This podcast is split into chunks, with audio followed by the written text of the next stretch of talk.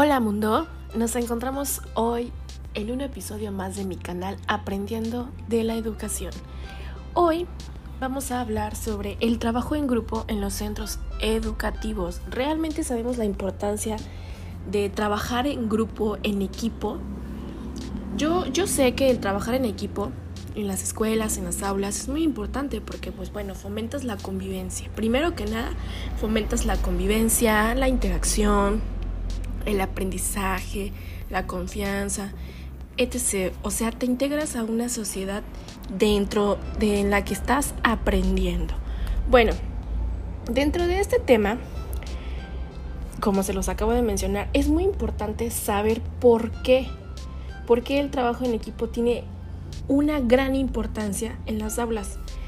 Es muy importante fomentar el trabajo grupal cooperativo en los centros educativos, ya que es un sentimiento de pertenencia, o sea, es algo que nos pertenece, que nos hace únicos, que nos determina, así como emocionalmente, conductualmente, como alumnos, claro, porque yo soy alumna.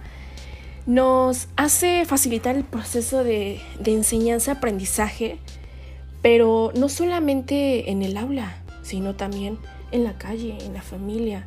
Es una ventaja principal es que influye en la capacidad comunicativa, como se los acababa de comentar. Nos comunicamos entre nosotros. Son procesos psicológicos que nos ayudan a la lingüística. Y claro, eso nos ayuda a qué? A desarrollarnos. A desarrollar nuestro lenguaje, vincular pensamientos, entender a los demás, etc. También necesitamos la interacción en el grupo para socializarnos uno de los puntos que les comentaba al principio.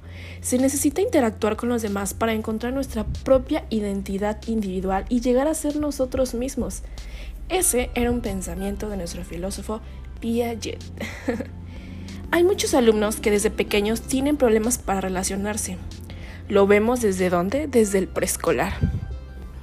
Les cuesta al igual que con los adultos, pero el hecho de que haya personas que los ayuden a interactuar les ayuda mucho.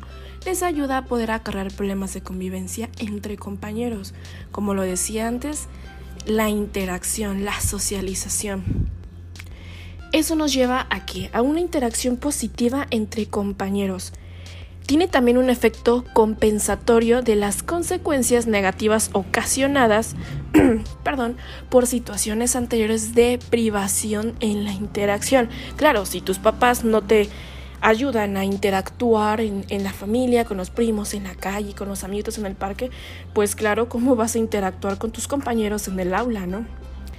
Debe ser un trabajo en equipo desde casa, el hecho que te ayuden a interactuar, a convivir, es muy importante. Al igual que todo este tipo de tema del trabajo en equipo en el aula nos ayuda a superar conflictos en grupo que suponen crecer psicológica y emocionalmente. Como se les decía hace rato, integración. Una de las explicaciones de esto es que siempre se supera un, conflicto, un conflicto entre alumnos. Es decir, si no me llevo con fulanito de enfrente, mi maestro me hace trabajar en, grupo con él y pues bueno, finalmente me doy cuenta que es un buen chico, una buena chica, trabajamos en equipo porque hacemos el trabajo como profesionalmente, por así decirlo. No me llevo con él fuera del aula, pero trabajando en equipo nos enfocamos en lo que debemos hacer en ese momento para ese momento. Se da un paso de evolución personal, o sea, evolucionas como persona. Es una pequeña madurez que te ayuda y es algo incentivado, claro, en el mayor de los casos. Al principio, cuando suelen haber muchos conflictos con otros, se ve como un problema. Pero con el paso del tiempo, con el paso de la interacción, pues todo se va haciendo más bonito y pues tienes la oportunidad de resolver conflictos reales y ficticios con tus compañeros. Y lo reitero, no solamente en el aula, sino también en la vida, que es muy importante. Por otra parte, la competencia emocional de algunos alumnos sirve de modelo positivo y fomenta la convivencia grupal. O sea, el hecho que tú hayas motivado y tengas animación, no seas sugestionado y así, tú transmites esa buena vibra que te cargas. Y eso, claro está, es muchísimo, muy importante para hoy en día. Por otra parte, quiero mencionarles que los alumnos que tienen una alta capacidad emocional tienen la virtud de hacer muchos amigos, o sea, a lo que les estaba diciendo hace rato, amigos, o sea, es importante el hecho de integrarte en una sociedad para convivir, que tú digas, yo me quiero llevar con ellos, quiero interactuar bien con ellos, quiero llevar las cosas súper bien. Y pues bueno, los amigos dentro del grupo, sí, sí hay amigos, la mayoría son compañeros. El hecho de que tú te lleves con tu grupo, todo tu grupo, es algo que tú tienes como una capacidad emocional de saber convivir. Curiosamente, normalmente empezamos a, interactuar más pues cuando vamos más creciendo, ¿no? Cuando vamos hacia la primaria, segundo, tercer, cuarto año, ¿no? Es cuando pues ya más o menos te, te acuerdas de lo que eres y quién eres. Por ello, para concluir, por ello hay que fomentar más programas de mediación, con el fin de que los alumnos no sean rechazados en ningún momento de su escolarización, desde, la, desde el preescolar incluso hasta la universidad, porque hay casos muy severos.